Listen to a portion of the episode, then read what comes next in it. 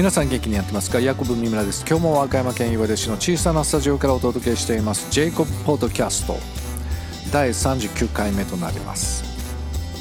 今回も引き続いてベートーベンについて話してみたいと思います。今回は力と題してお話ししますね。I wanna be with you tonight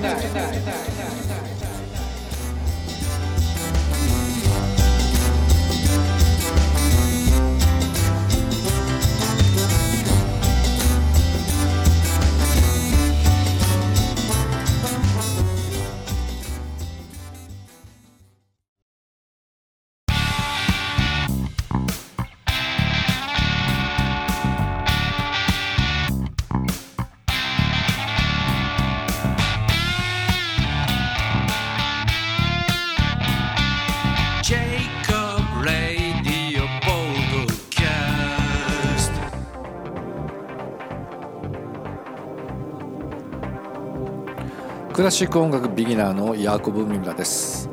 いろいろクラシック勉強しています。さて前回に引き続きましてベートーベンについて第3回目。ベートーベンが2番目につい、えー、書いた交響曲。交響曲第2番。ハイリゲンシュタットで作曲したようです。衣装を描いた人物とは思えないくらい希望と明るさを感じる交響曲となっています。難聴と戦っていたベートーベンは経済的に支援してくれる人がいたようです。その一人がカール・リフィノフスキー公爵です。ベートーベンは後にカールと喧嘩別れしてしまいます。話は変わってベートーベンは政治にも関心を持っていたようですね。誰しもが国の政治に携わり得ることを望んでいた。彼はフランスのために普通選挙法を望みナポレオン・ボナパルトがそれを実施して人類の幸福の基礎を置くのであろうと期待していた。とロマン・ロランのベートーベンの生涯について「えベートーベンの生涯」という本の中に書かれていました。交響曲第3番英雄をボナパルトというタイトルにするほどナポレオンを英雄視していたようです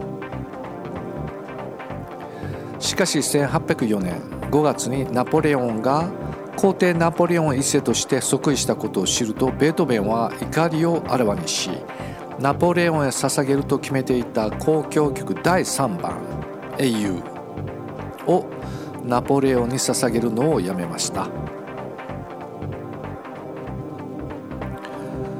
交響曲第3番英雄 YouTube へのリンク貼っていますのでまた覗いてみてくださいね。交響曲第3枚英雄は1時間弱もあるのでしっかりと時間がある時に聴かないといけないくらいの対策のように思います。カラヤン式の YouTube ぜひご覧になっていただければと思います。次回もベートーベンについて第4回目お話ししてみたいと思います。さて今回は僕の曲ですけれども「エリエリレマ・サバクタニ」という曲昔作ったんですけれどもちょっとギターを足したりアレンジを変えたりして、えー、作り直してみました。エリエリレマ・サバクタニというのはイエス・キリストが十字架上で、えー、死ぬ前に放った言葉ですね。神よ何故に我を見捨てたもうや。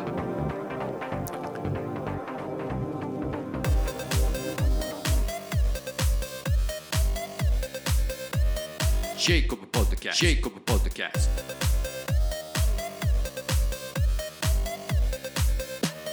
ジェイコブポッドキャスト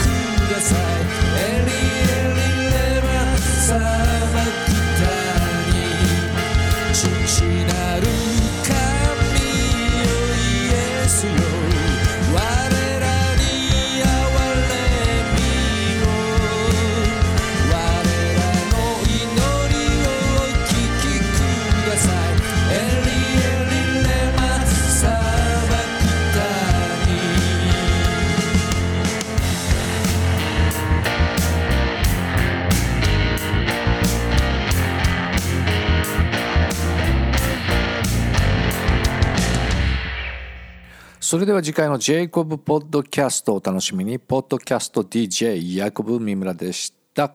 God bless you.